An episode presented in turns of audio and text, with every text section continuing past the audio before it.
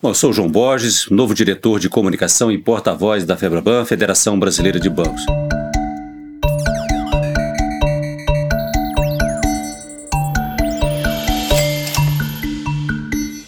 Boa tarde a todos, estamos iniciando essa transmissão ao vivo aqui do canal Febraban News, em parceria com o Estúdio Folha. Hoje nós vamos falar de um assunto importante, que é uma pesquisa Observatório Febraban, realizada pelo IPESP, que é o Instituto de Pesquisas Sociais, Políticas e Econômicas. E o assunto é o seguinte: nós, essa pesquisa procura mapear o sentimento dos brasileiros eh, e como eles viram esse ano de 2020, o ano da pandemia, que afetou a economia, afetou a vida social, afetou todos os aspectos da sociedade. E para acompanhar a gente, nessa, essa é uma parceria com o Estúdio Folha, como eu disse. Estamos aqui no estúdio da Folha, é, mas respeitando todo o protocolo sanitário, num ambiente controlado. E para participar desta entrevista aqui, é, nós temos o professor Antônio Lavareda, que é o presidente do IPESP, que é o responsável, enfim, pela pesquisa. Boa tarde, professor. Boa tarde, João. Boa tarde, Isaac. Boa tarde. Boa tarde. Boa tarde a todos. Pois é, para acompanhando comigo aqui no estúdio, a economista e consultora econômica Zeina Latifi. Boa tarde, Zeina. Boa tarde, é um prazer estar aqui. E o presidente da Febraban, Isaac Sidney. Boa tarde, Isaac.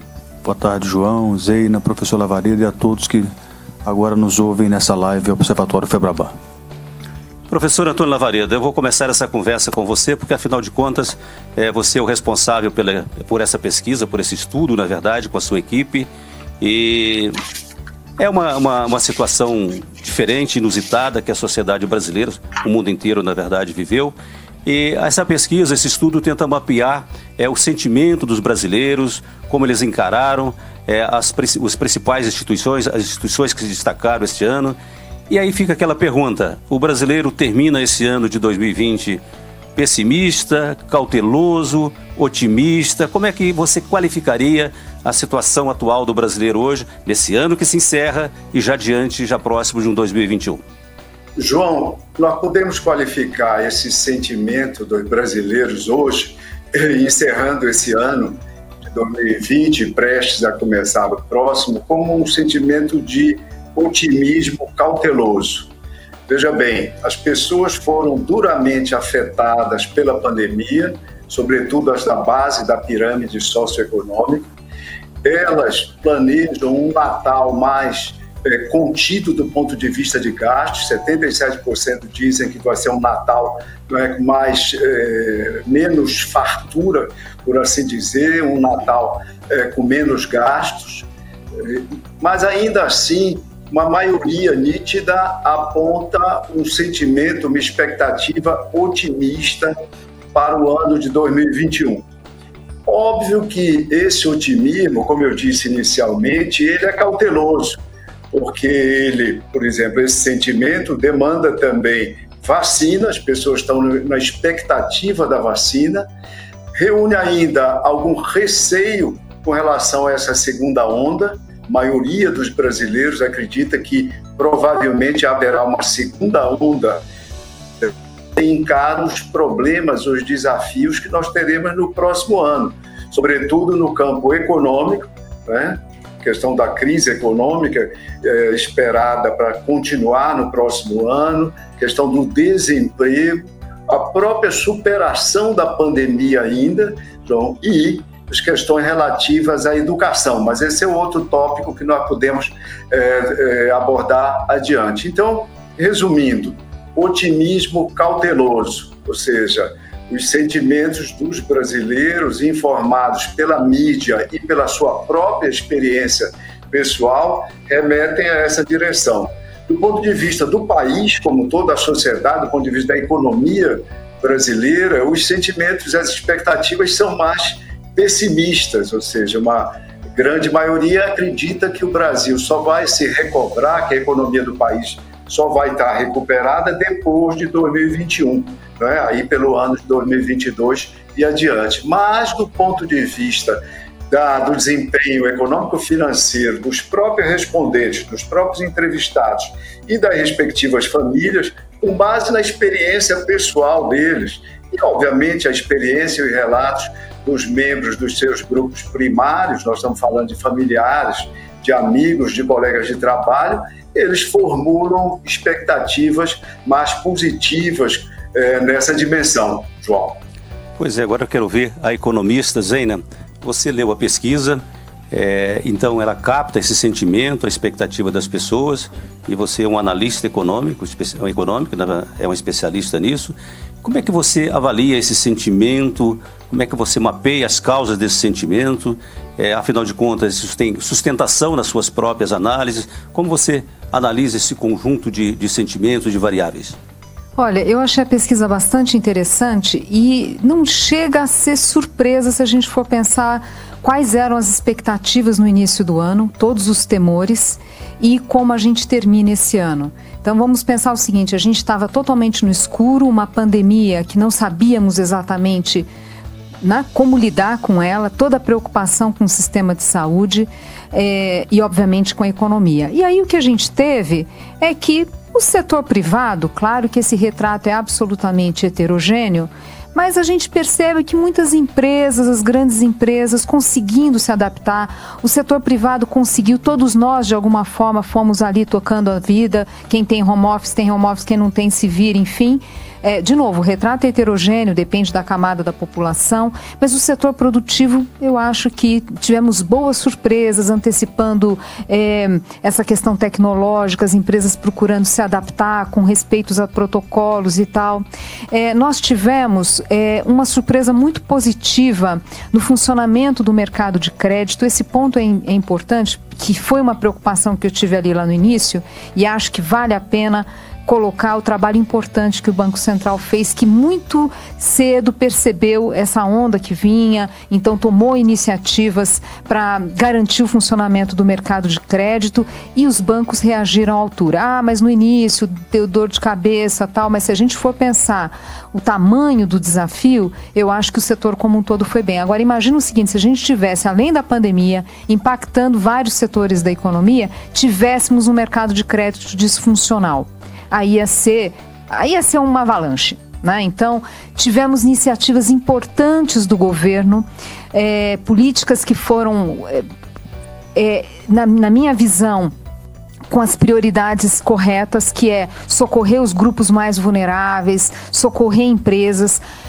Claro que teve problemas de focalização, de dosagem, mas isso a gente discute depois. Mas tudo isso para dizer que nós temos sim razão para ver uma postura é, de mais confiança ou de algum otimismo cauteloso que seja, porque nós tivemos algumas surpresas positivas ao longo desse ano, em que pese o fato da crise ser terrível, né? a gente teve problemas de gestão óbvios, óbvios ali mas eu acho que tem pontos positivos sim, acho que faz sentido as pessoas é, enxergarem dessa forma.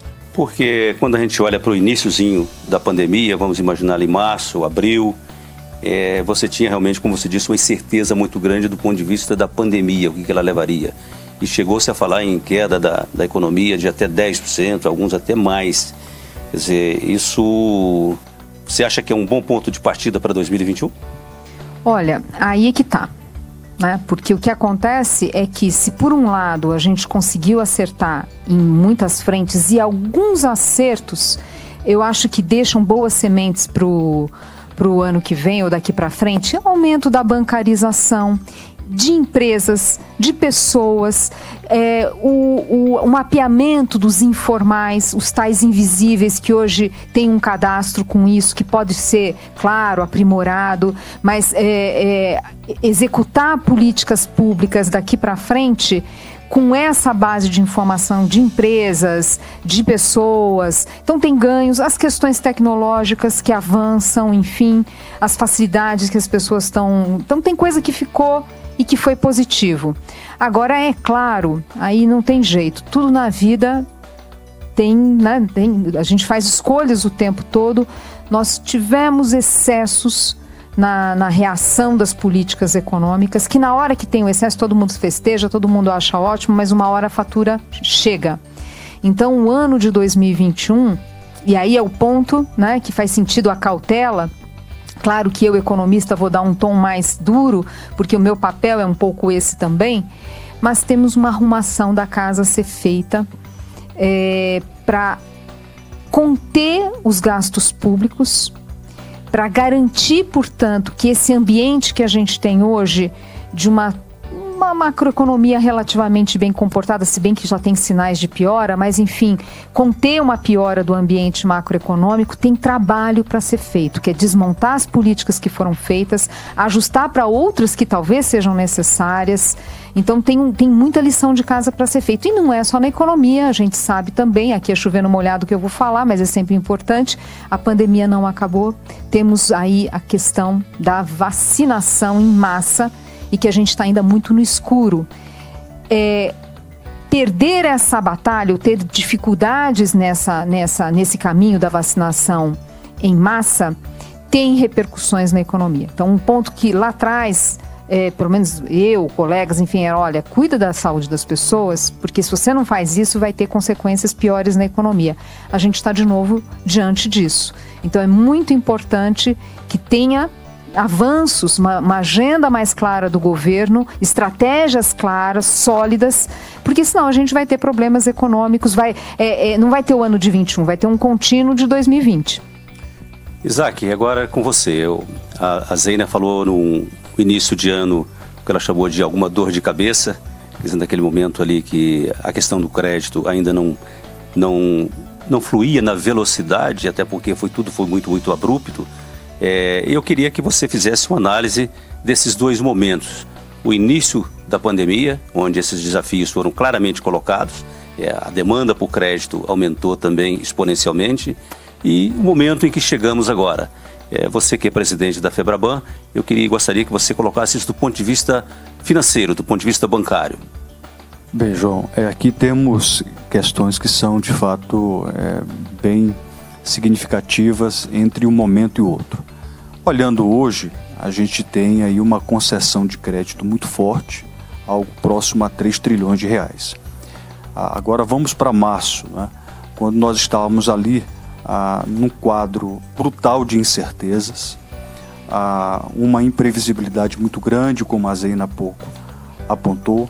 Ah, ninguém tinha naquele momento a dimensão e, e a magnitude da crise, que foi extremamente severa. Houve uma corrida bancária por crédito, e aqui eu faço um registro, não se tratou de uma corrida bancária por levantar recursos, depósitos, aplicações, investimentos. Aqui é um jargão que a gente acaba usando, mas a corrida foi por crédito, a demanda por crédito ela explodiu, ela aumentou ah, entre 5 a 10 vezes e nós vimos, portanto, uma situação muito crítica. Naquele momento havia uma escolha a ser feita: a economia ou vidas. É, e foi muito difícil conciliar e compatibilizar isso ah, nessa trajetória. A economia ela praticamente colapsou do ponto de vista da paralisia da atividade econômica, o faturamento das empresas, a receita das empresas ah, diminuiu de forma considerável.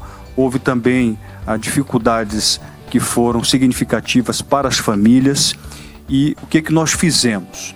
Logo no primeiro dia em que o Banco Central, que atuou de forma ah, muito é, preventiva e também proativa, uma atuação fundamental que o Banco Central teve, provendo liquidez, até se antecipando, como a Zeina também aqui colocou há pouco, ah, os bancos, ah, no primeiro dia do anúncio de medidas com o Banco Central, e nós conversamos com o Banco Central no final de semana que antecedeu o dia 16 de março, ah, os bancos então anunciaram um programa robusto de repactuação ah, dos contratos ah, dos empréstimos bancários. Nós fizemos uma prorrogação ah, de parcelas, tanto para as famílias como para as empresas, no período de dois a seis meses, concedemos carência. Isso envolveu uma repactuação agressiva de mais de 16 milhões de contratos de crédito, fez com que houvesse o adiamento do pagamento de 135 bilhões de reais em parcelas de empréstimos bancários. Ah, isso então deu um alívio financeiro imediato, tanto para as empresas quanto para as famílias. No decorrer do debate, eu vou ter aqui a oportunidade para poder falar um pouco mais sobre isso. Pois é, eu queria voltar ao professor Antônio Lavareda, uma questão importante. O senhor ressaltou a questão de um otimismo cauteloso. Ao mesmo tempo, é, a pesquisa, o estudo mostra que as pessoas, as famílias, estão mais otimistas em relação à sua situação pessoal do que em relação ao país. Ao mesmo tempo, as pessoas estão muito cautelosas na questão de saúde e também na questão da poupança. O que, que está acontecendo, professor? Porque a senhora, você, o senhor acha que a, a, pandemia, a pandemia gerou esse, digamos assim, esse espírito de prudência na população? João, a, a pandemia despertou nas pessoas e convocou para a resistência, por assim dizer, alguns sentimentos básicos. Um deles, um deles, naturalmente, é o medo, a cautela, a prudência, né, que foi a primeira resposta. A seguir vieram, obviamente, características básicas da nossa espécie, a solidariedade, a resiliência, sobretudo, e a adaptabilidade. Né? É esse conjunto de características nossas que faz a que, que nos fez espécie campeã, né, como o, o Darwin nos lembrava. E esse medo, essa cautela, esse medo inspirador dessa postura cautelar, se ele diminuiu ao longo do tempo, né, e as pesquisas mostram isso, a evolução durante esse ano, ele não desapareceu de todo e ele hoje está é, tá enraizado a partir das informações que as pessoas obtêm é, da mídia, né, do cotidiano de informações, da pauta de informações que recebe. Então, quando você vê expectativas para 2021, é interessante, uma das questões, num dos momentos é, dessa quinta edição do Observatório, João se perguntou aos entrevistados se sobrasse um dinheiro no orçamento, o que é que eles gostariam de fazer, o que é que eles pensariam em fazer com esses recursos sobrantes. Obviamente, para a grande maioria, não vai sobrar ou vai sobrar muito pouco. Mas, de qualquer forma, todos responderam. Poupança e outros investimentos bancários vieram em primeiríssimo lugar, 69%. Praticamente 7 em cada 10 querem isso, querem segurança né, dos seus ativos, dos seus ganhos, dos seus rendimentos e também alguma renda possível a partir da aplicação do que sobre desse orçamento. Em segundo lugar, veio com, com força também, 42%, veio reformar casa ou adquirir imóvel. Nós sabemos, eh, João, nós já discutimos isso em numa versão anterior, numa edição anterior do Observatório, na edição de julho é, que houve uma revalorização. Com a, com a pandemia, houve uma revalorização, uma ressignificação da casa, do ambiente doméstico e do lar. Isso para praticamente para a grande maioria das pessoas. E é isso que explica esse objetivo, esse sonho, por assim dizer, de adquirir imóvel, de reformar, de melhorar o, o local em que residem hoje. Agora, um terceiro, uma terceira aspiração é especialmente importante, chama a atenção, que é fazer cursos ou melhorar a educação sua, do respondente ou do grupo familiar. E aí o, o, os percentuais ascendem a 27%, sendo que entre os jovens esse percentual já é de 34%, ultrapassa um terço. Entre os de ensino médio também fica na casa dos 30%, na base da sociedade também. E isso é explicável. Né? Em grande medida, as pessoas adquiriram ou, ou, passaram a valorizar mais ainda a educação e o ensino para fazer face às dificuldades, aos desafios do mercado de trabalho, mas há um outro fator que a pesquisa identificou que incomoda pais e também os jovens, já com uma, uma adolescente, pelo menos com um grau de consciência maior é que se estabeleceu um gap ainda maior né, entre esses estudantes de escola pública, os 45 milhões de estudantes de escolas públicas, nas diversas modalidades, nos diversos níveis, entre esses 45 milhões e aqueles garotos, jovens, meninos e meninas das escolas privadas. E esse é um problema sério, né? Quando é, é, essas, esses pais e esses jovens dizem que vão fazer um esforço e mostram a disposição para fazer esse investimento, na verdade nós sabemos que vai sobrar muito pouco e que não vai ser suficiente. E aí cabe aos governos e à sociedade enfrentar essa questão, evitar ou correr atrás para diminuir, para reparar o aprofundamento desse gap na formação dos jovens da escola pública e da, dos garotos, dos jovens da escola privada. Ou seja, o, o aprofundamento, é, o agravamento dessa desigualdade estrutural que nós já temos e que só pode ser reparada através da educação.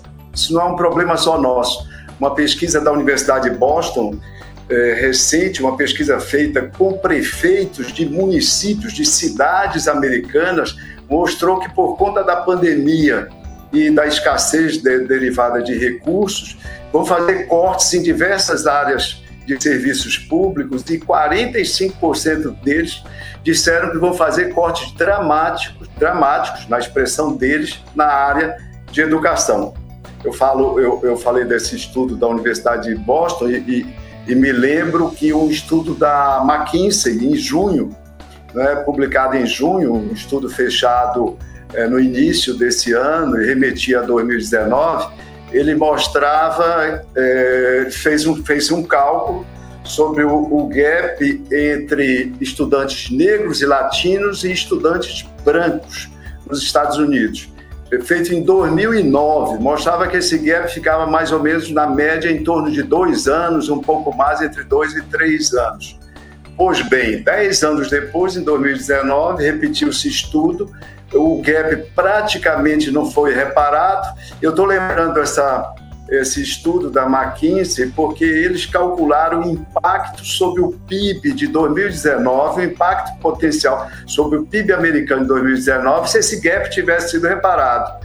Né? E chegaram à conclusão que esse impacto seria alguma coisa entre 426 bilhões e 705 bilhões de dólares. Pois bem, no Brasil nós vamos ter esse problema pela frente, ou seja, a produtividade nossa dessa geração que aí vem pela frente está prejudicada se a sociedade e os governos não reagirem a isso. Obviamente, um drama pessoal e para as famílias, a frustração dos sonhos de milhões de jovens e um problema para nós enquanto sociedade, ou seja, ver agravado o problema da desigualdade, área na qual nós já somos recordistas e todos nos envergonhamos disso. Pois é, Zeina, vários aspectos aí comentados pelo professor Antônio Lavareda. Primeiro, a, a sociedade brasileira, né, Isaac, predisposta a poupar mais, o que significa um certo trauma da pandemia, valorizando mais a casa e valorizando mais a importância é, da educação. E, ao mesmo tempo, o professor falou justamente da dificuldade dos governos, do poder público, de fazer investimentos para reduzir essa desigualdade que tem impactos sociais e tem impactos econômicos. São vários os assuntos, eu queria deixar você livre para tocar essa bola aí. Olha, primeiro que me traz alegria a preocupação com a poupança e certamente também com educação. Lá atrás, o que a gente via é que o, a, o sonho da classe média era adquirir bens. Eu sou de uma geração que as pessoas queria, queriam ter um carro bacana na garagem, os jovens queriam ter um carro bacana.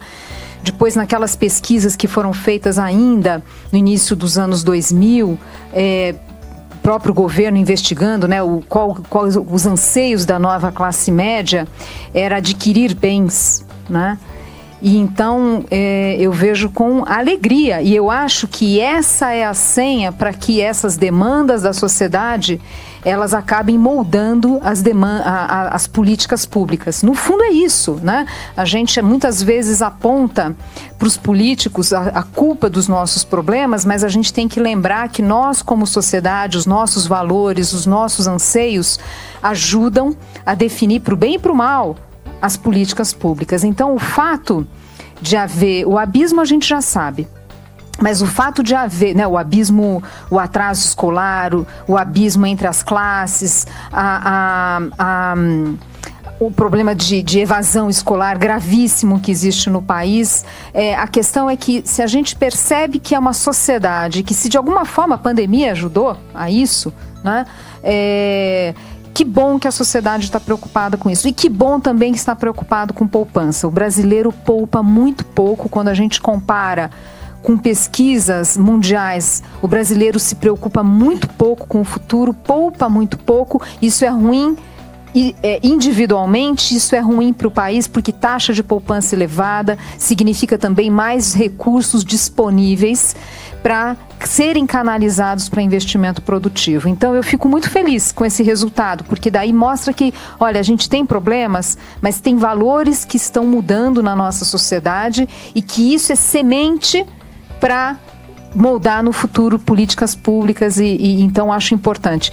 É, não, não, não sei o quanto, enfim, é, é esse tema também, mas a, preocupa, a preocupação com saúde também, né? Então, no fundo, o que eu estou querendo dizer é o seguinte: olha aqui, a sociedade brasileira, ainda que tenhamos graves problemas, mas é uma sociedade que aos poucos vai amadurecendo. Nós temos, por exemplo, hoje uma sociedade que não tolera inflação alta não, não tolera nem inflação mais ou menos. Não tolera. Né? Aliás, vai ser algo importante para a gente monitorar, porque estamos tendo aí essa corcova inflacionária. É, Brasil não é Argentina. Aqui a sociedade reclama se a inflação sobe. Vai ser muito interessante ver uma sociedade também protestando porque quer mais educação. Isaac, essa sociedade que quer mais educação, mais disposta a poupar, eu te perguntaria o seguinte: é, e o papel do setor financeiro é, em relação a essa questão da poupança? As empresas, as famílias precisam de crédito e, como disse a Zeina, também precisam desenvolver a educação de poupar, porque é isso que vai não só garantir o futuro, um futuro mais tranquilo para as famílias, mas também é uma alavanca para o crescimento econômico, que um país que não poupa não tem muitas condições de investir. Então eu queria que você fizesse um comentário sobre isso, por favor. Sabe, João, eu já estou muito satisfeito com o que já ouvimos aqui nesses primeiros 20 a 25 minutos é, dessa live.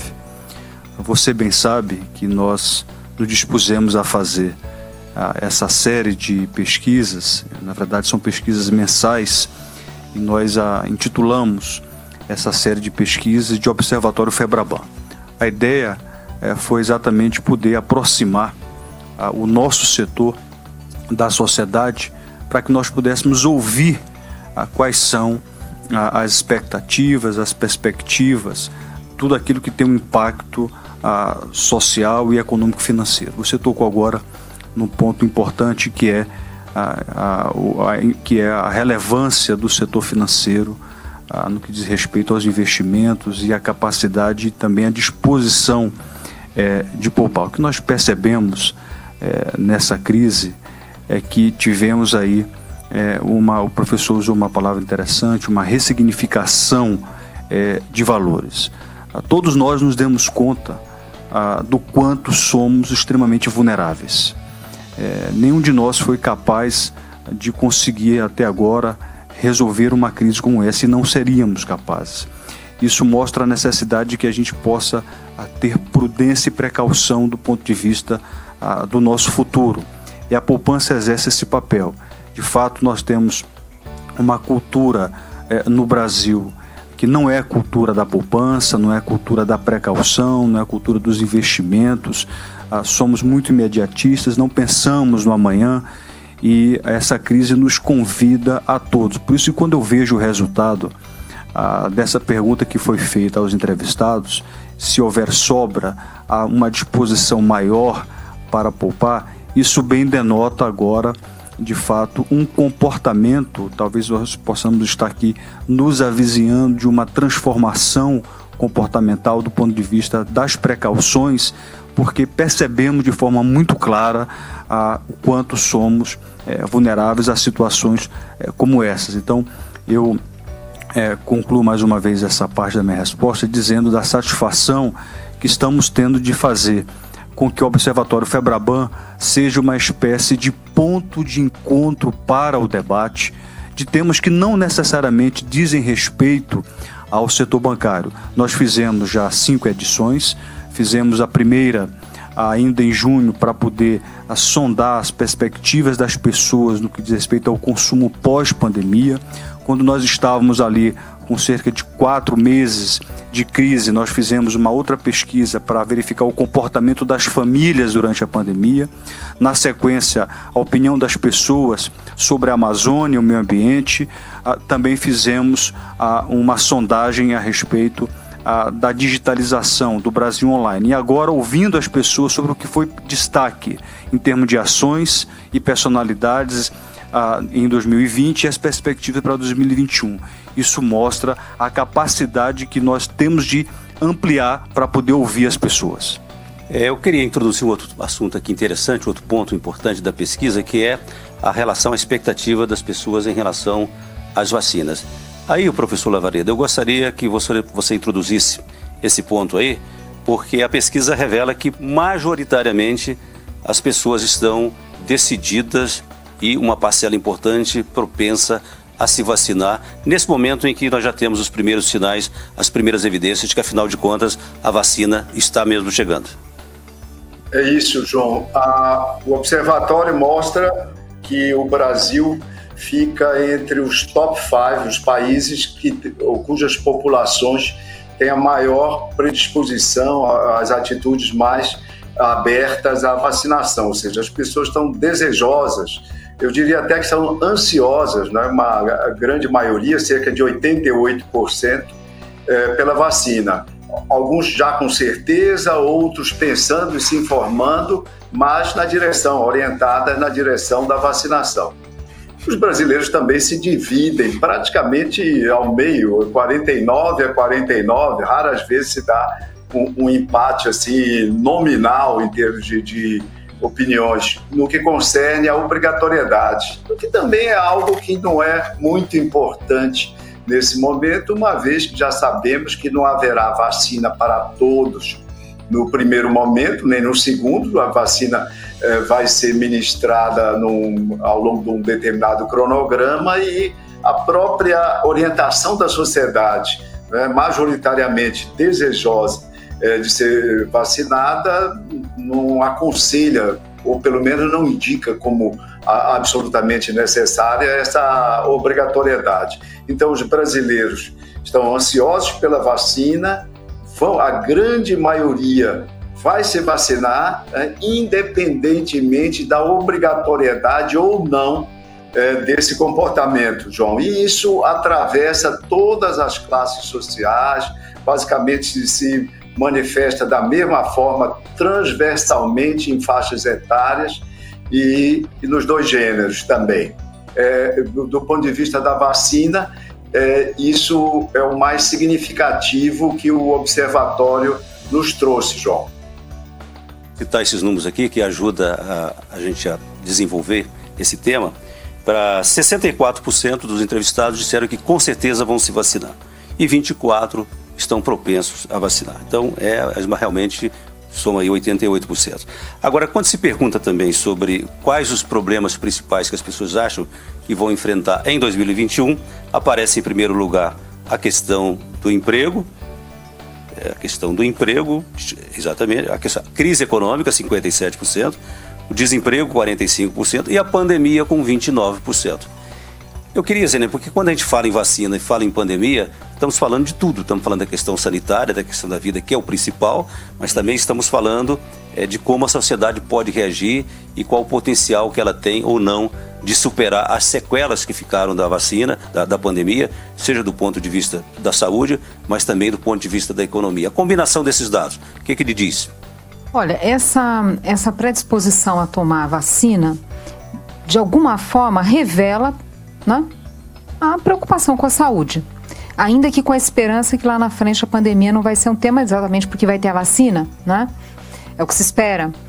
Mas o que eu acho interessante disso, aqui eu vou, vou é, entrar um outro elemento. Eu, eu, eu mexi um pouco, olhei um pouco os dados do resultado dessas eleições e aí olhando os dados das capitais, né, o resultado nas capitais. E fiz o seguinte cruzamento o sucesso é, de quem estava tentando se reeleger, se, se se elegeu no primeiro turno ou no segundo, ou se conseguiu eleger o seu sucessor, ou não conseguiu nada disso. Né? É, foi derrotado ou não conseguiu eleger o, o seu sucessor. E daí eu cruzei esses dados com a taxa de mortalidade nas capitais tem um, um, Veja, é o tipo da coisa que precisa ter é, pesquisa acadêmica mais profunda. O que eu fiz foi alguns exercícios ali. E a conclusão que eu cheguei olhando esses números é que, de fato, líderes políticos que tiveram maior sucesso na gestão, ou seja, a taxa de mortalidade foi menor, houve mais facilidade para ter bom resultado nas urnas. Então, de novo, isso mostra uma preocupação do brasileiro com a saúde, portanto, a disposição de se vacinar, e que esse tema da saúde entra na agenda política também. Porque, até porque a gente tem essa pandemia, mas a gente pode ter outros eventos. É, tem é, tem uma, um represamento, né? as pessoas deixaram de cuidar é, da saúde esse tempo todo. O SUS, de certa forma, foi poupado, porque né, a gente via aí os, os números de é, redução de tratamentos para câncer, enfim. Mas o tema da saúde ele está aí. Né? Então, é mais um fator a moldar a agenda política do país. E acho, acho importante essa compreensão é, que os dados sugerem, não dá para a gente dizer isso pela pesquisa é, cabalmente, mas os dados sugerem que as pessoas compreendem sim a relação entre saúde e economia. Né? Que não dá para ter economia sem ter cuidado da saúde. Por que, que eu estou falando isso? Ainda que não dá para a gente dizer que a pesquisa coloque isso claramente. Uma discussão muito presente ao longo da, deste ano foi assim: não, não, não, mas se você for cuidar da saúde, vai prejudicar a economia. Entender que não é isso, que são as duas coisas juntas, quer dizer, você cuida da saúde para preservar a economia, isso para mim é um salto importante. Né? Então, é, e a gente sabe que parte da, da, da, da, decisão das pessoas de se isolarem não é porque é mandatório, porque quiseram também, né? porque também tem receio, também tem medo é, é, de serem contaminados. Enfim, acho que tem vários, vários interpretações possíveis é, dessa pesquisa, mas que vão na linha, na minha, na minha visão, de um amadurecimento, de uma sociedade conectada com esses temas é, e, e, enfim, né, se preocupando com a sua saúde é, e indiretamente vão, se, é, cada um de nós nos preocuparmos com a saúde, isso é bom para o coletivo. Pois esse é um ponto importante, Isaac. Eu queria colocar você nessa discussão agora, é, que é o seguinte: a Zena disse, olha, cuidar da saúde e também cuidar da economia. E uma das, das características da forma com que o Brasil enfrentou essa crise foi um despertar maior da solidariedade. Então, o que eu queria ouvir de você, como é que você, você acha essa passada pandemia, na sua visão, a sociedade brasileira preservará esse despertar para uma, uma postura mais solidária?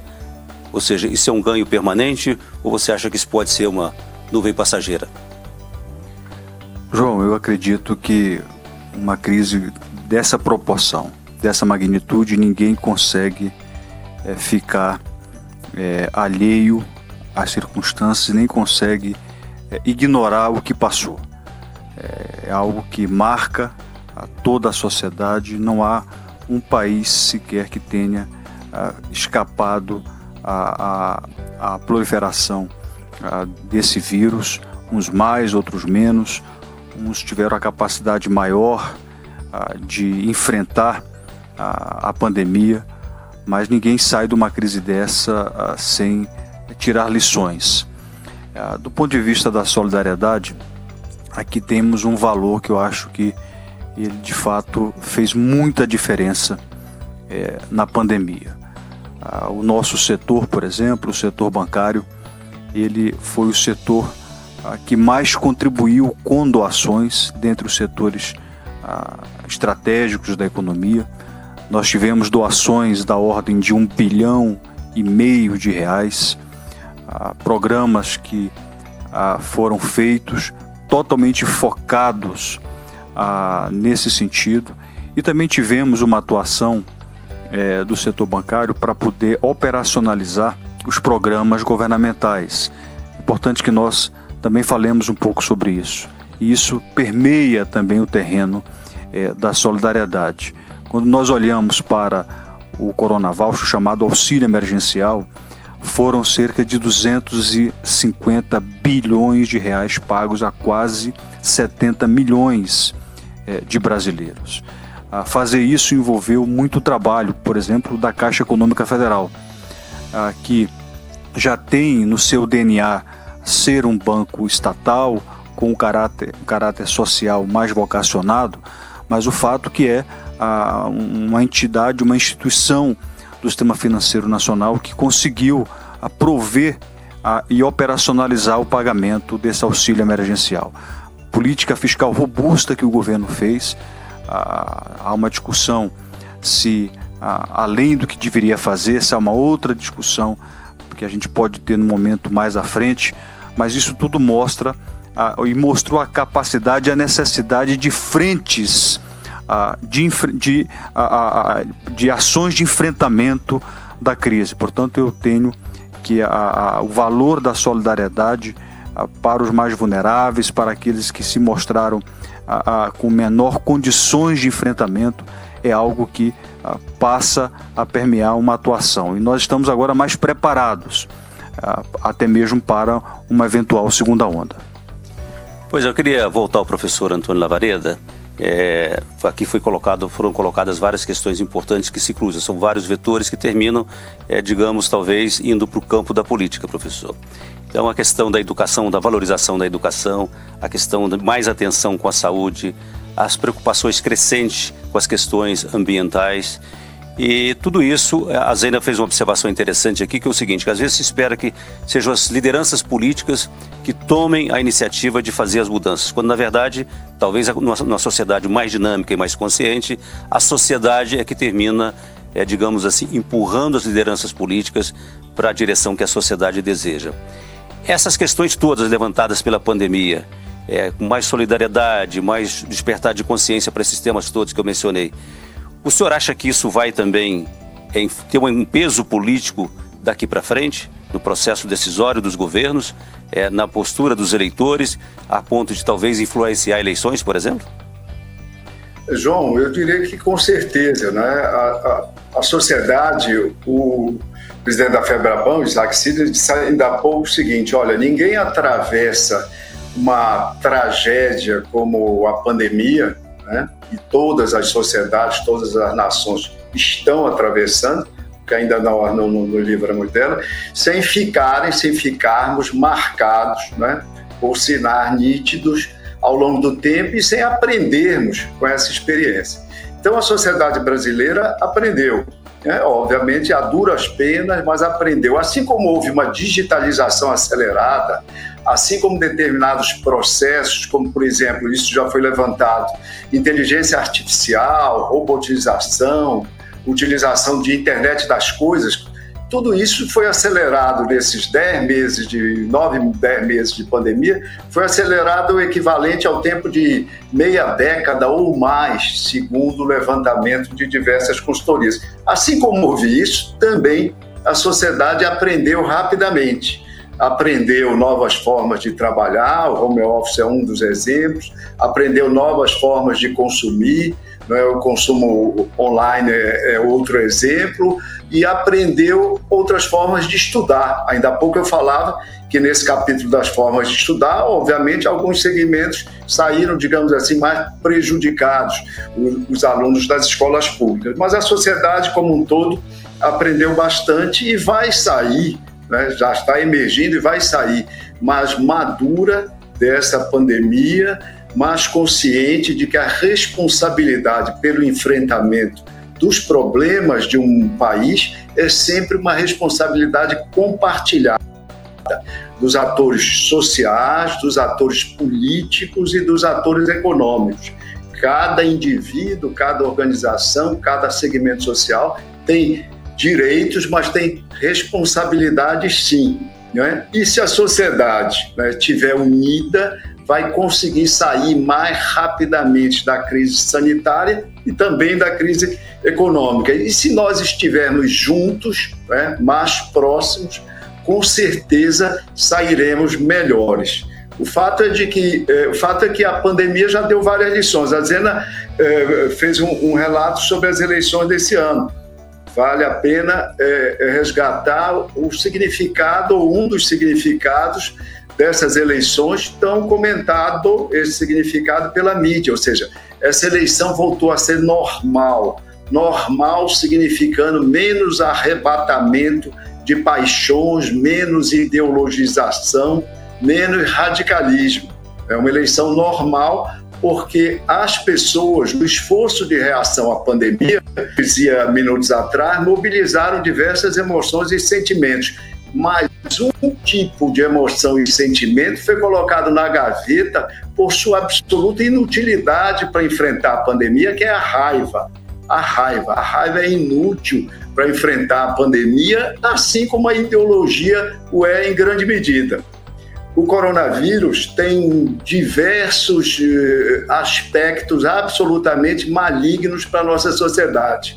Nós temos todos os motivos eh, para temê-lo né, e reagirmos a ele, mas jamais poderíamos acusá-lo né, por uma culpa que ele não tem. Ele não faz nenhuma discriminação ideológica. Então, exatamente por conta disso, não concerne a utilização de arroubos ideológicos para o seu enfrentamento. Então, sintetizando, amadurecemos bastante e esse amadurecimento que trouxe os pleitos de 2020, porque foram travados em 5 mil, mais de 5.570 municípios, essas características vão com certeza adquirir eh, caráter longevo e vão estar aí incorporadas à nossa prática política enquanto cidadania, João.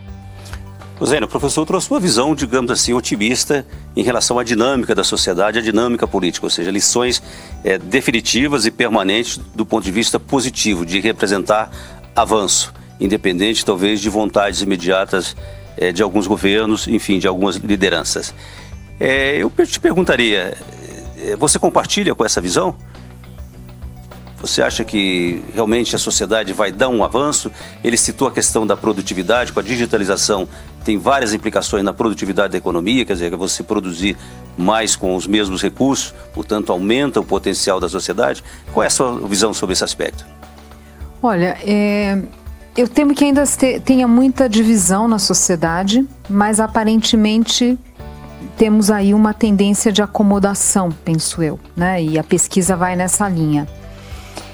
É, a questão, eu acho, João, é as nossas lideranças precisam responder à altura dos anseios dessa sociedade complexa, desse Brasil complexo, que tem clivagens regionais, clivagens é, é, é, por renda.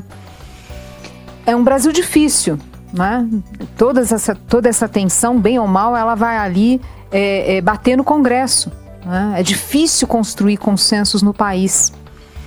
Agora, o ponto é que o Brasil precisa ter lideranças que tenham um projeto de país, né? ter diagnóstico dos problemas e apontar o caminho, no fundo, a bronca da sociedade e que leva, e que é aqui, é no mundo, é a incapacidade de dar essas respostas para esses anseios. Né? É, eu vejo como positivo uma sociedade mais exigente, mas é muito importante as lideranças conseguirem qual é, qual é o projeto de país. Né? Qual é, que respostas que a gente precisa dar, quais são as prioridades, como fazê-lo. É, a política serve para isso a gente passou por esses. Acho que aquela recessão de, de 2016, a, é, de 15, 16, enfim, a gente está falando de ponta a ponta um PIB que contraiu 8%.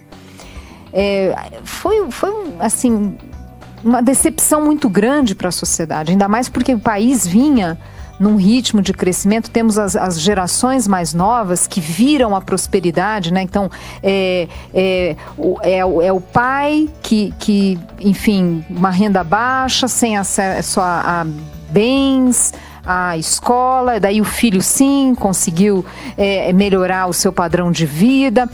E esses jovens sentiram uma grande frustração, então, em parte, a, eu acho que a, a, a base para tanta intolerância, para a divisão da sociedade, no fundo, é uma grande frustração da sociedade. A gente já deu cabeçada demais, temos ajustes difíceis que precisam ser feitos, difíceis. É, revisão ali de várias políticas públicas que cada um de nós é beneficiado. Não é fácil isso, mas o que a gente precisa é, de fato, lideranças políticas que deem um passo, saiam da discussão meramente ideológica e de fato consigam trazer propostas. Então, acho que o grande desafio daqui para frente, pensando no caminho que a gente vai ter, tem eleições em 2022, esses projetos, esses, esses projetos precisam estar mais claros. Isso precisa estar mais claro no debate eleitoral, para que as pessoas votem de forma mais racional e não com o fígado. O Isaac, a Zeina colocou, e o professor também, a questão da digitalização que tem implicações na, na produtividade.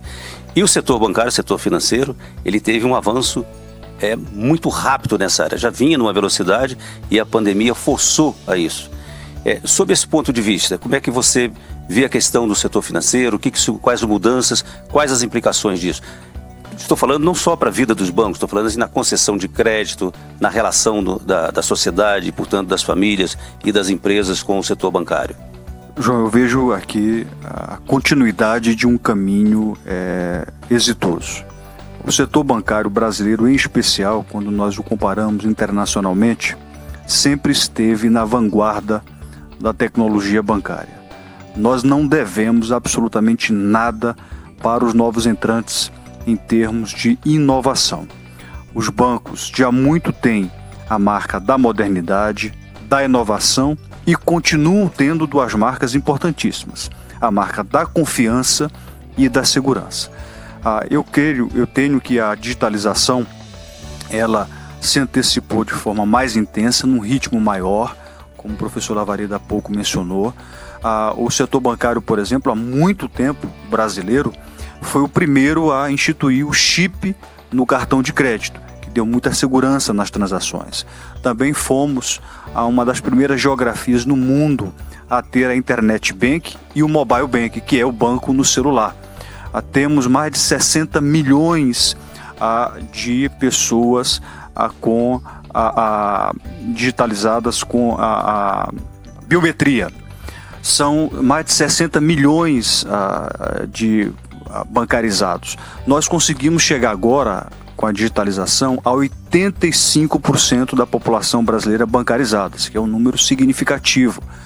Ah, nós temos um desafio muito grande, tem mais de 35 milhões eh, de brasileiros que precisam ah, ser trazidos para o setor financeiro. Nós temos feito um esforço muito grande para democratizar o acesso ao sistema financeiro, para que todos possam ter, ah, de fato, um acesso mais facilitado a produtos e serviços bancários. Então eu tenho que nós estamos com uma estrutura toda preparada para poder absorver essa demanda. Do, exemplos mais recentes, que é o, a era do, dos pagamentos instantâneos.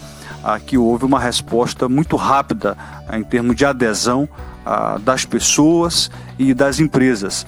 São mais de 100 milhões de chaves já cadastradas, quase 50 milhões de pessoas físicas, quase 3 milhões eh, de empresas. Eh, estamos com transações diárias na casa dos bilhões de reais, o que mostra que ah, nós sempre tivemos um sistema financeiro muito preparado para absorver novas tecnologias, novos movimentos regulatórios do Banco Central. Zena, você queria fazer alguma pergunta para o professor Antônio Lavareda? Que é livre a palavra. Olha, não estava esperando por isso. por isso que é bom. ah, eu gostaria de uma, então, uma uma palavra final ali, quer dizer, Lavareda, você você sai mais otimista com essa na sua na sua grande e longa experiência com, com pesquisas e a gente sabe que às vezes as pesquisas capturam muito o sentimento do momento, outra, né, tem que tentar discernir que é uma coisa mais do momento e que, que é algo de fato de mudança de crenças, né, de valores, de crenças.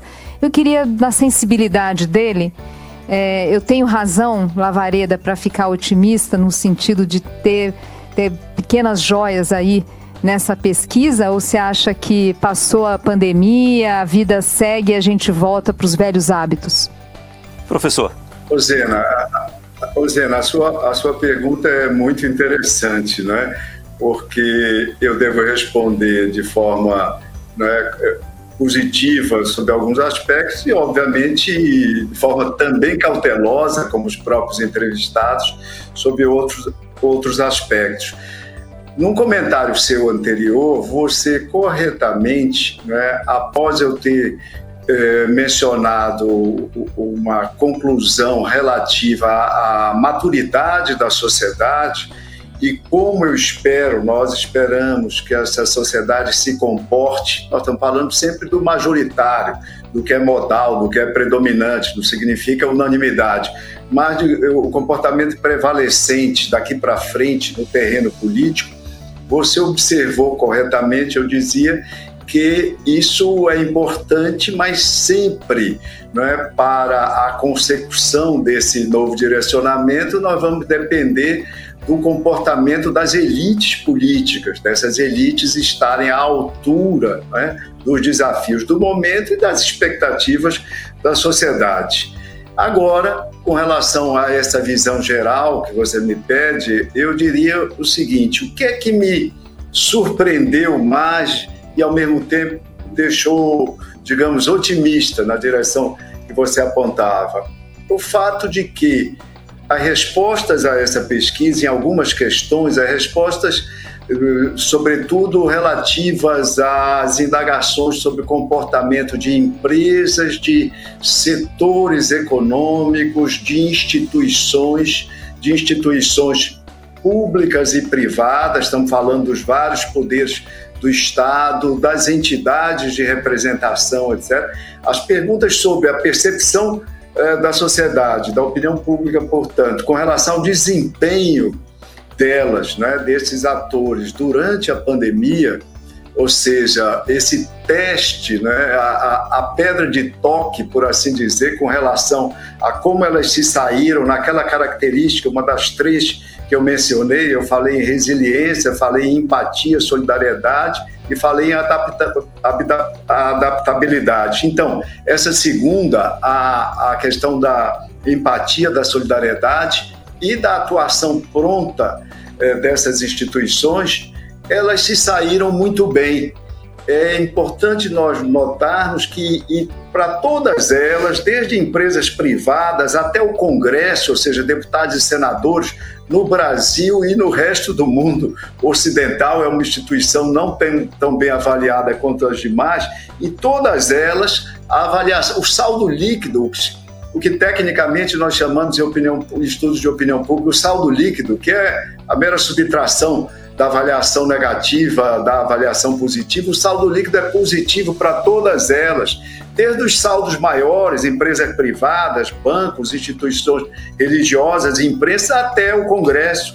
As entidades todas, FEBRABAN, CNA, CNI, CNC, Fiesp, Confederação Nacional dos Transportes, todas têm saldos líquidos positivos e muitas delas saldos expressivos. Os institutos de pesquisa, as personalidades, os médicos que nessa pesquisa, na verdade, estão presentes simbolizando todo esse exército de profissionais de saúde, de enfermeiros, fisioterapeutas, profissionais das mais diversas áreas eh, de saúde e profissionais que prestam serviços também, embora não especificamente nessa área, mas estão engajados nesse esforço de saúde a leitura positiva, o conhecimento, o reconhecimento da sociedade, doutor Drauzio, doutor Roberto Calil, doutora Ana Escobar, doutor Davi Uip, doutora Margarida Alcomo e, e mais tantos outros, e eles foram selecionados, esses nomes, em função é, de, um critério de, de seleção pelos comentários a respeito deles, nos clippings é, da imprensa, são os nomes mais frequentemente suscitados pela imprensa. Então, todas essas pessoas, instituições, entidades em níveis de governo se saíram bem,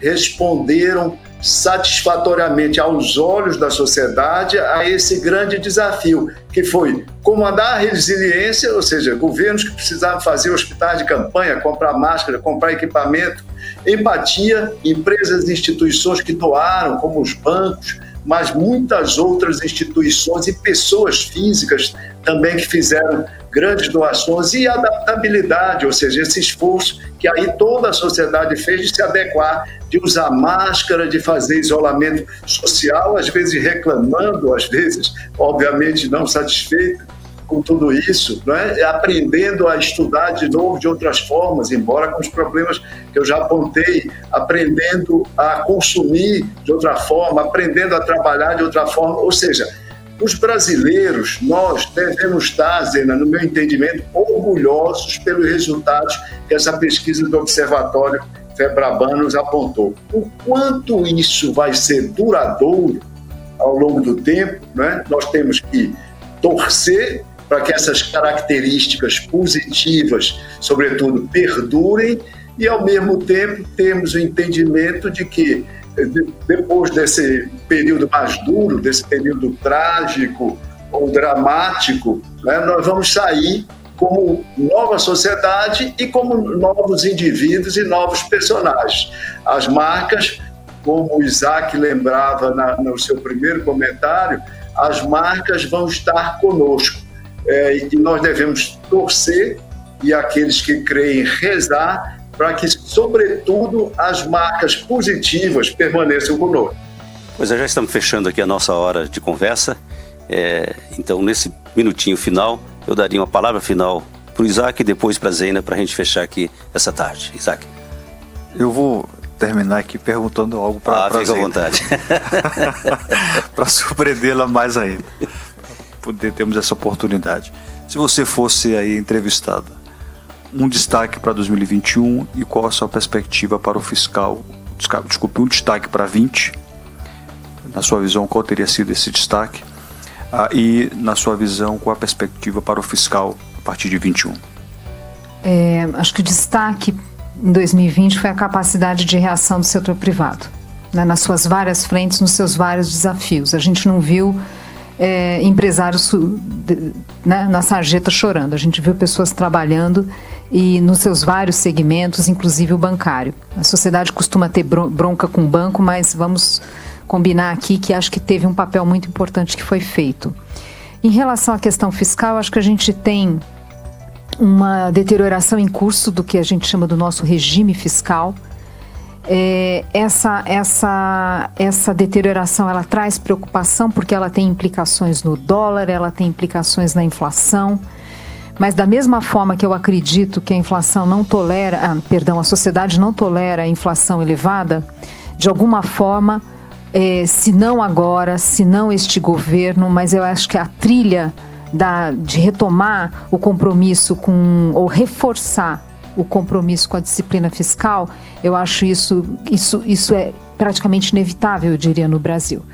É, a gente pode ter, às vezes, alguns desvios, desafios difíceis, mas, dado a importância do fiscal para a inflação, eu acho, eu acho que assim temos temos uma deterioração em curso, isso é fato, mas eu acho também vejo limites para isso.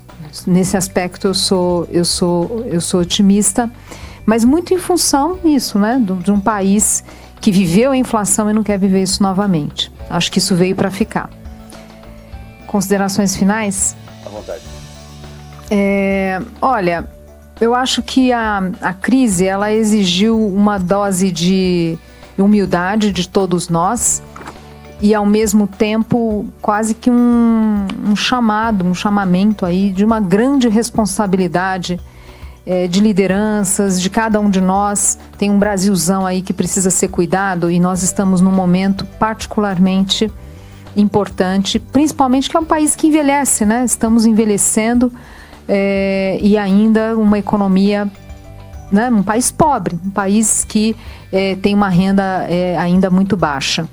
Então, no fundo, é assim, olha, temos, temos que estar abertos ao, ao diálogo, mas sem dúvida que tem divergências, tem visões, enfim, às vezes muito conflitantes, mas o Brasil precisa desse diálogo e a gente precisa, cada um de nós, cumprir o seu papel para ajudar a cuidar né, da, da, da, dessa situação, né, e, enfim, o Brasil precisa voltar a crescer, gerar oportunidades, gerar confiança para valer, que esse otimismo, ainda que cauteloso, que foi observado na pesquisa, não seja frustrado. É muito importante não frustrar esse otimismo, porque a gente tem um quadro social muito preocupante e é, realmente é o momento de cada um tentar cumprir o seu papel. Quer uma palavrinha final, Isaac? Olha, muito breve. É, aqui fazer um registro da importância de nós continuarmos ouvindo as pessoas, a pesquisa tem esse propósito. Uh, o Observatório Febraban quer se prestar a ser fonte de informações, um ponto de encontro para o debate. É essa a ideia e o professor Lavareda, com toda com todo o seu conhecimento técnico, tem liderado essas pesquisas. Nós mesmos, João, tomamos conhecimento das pesquisas quando ele as elabora, então, portanto, damos toda a liberdade para que possamos ter de fato um resultado isento se comunicar é ouvir, mais do que ouvir é entender, é o que a gente tem feito com essas pesquisas. Bom, e assim nós encerramos essa transmissão, que é do canal Feberban News, em parceria com o Estúdio Folha. Muito obrigado a você, muito obrigado ao professor Antônio Lavareda. Boa tarde, professor. Boa tarde, João. Boa tarde, Isaac. Boa tarde, Zena. Zena, muito obrigado a você, muito obrigado ao Isaac.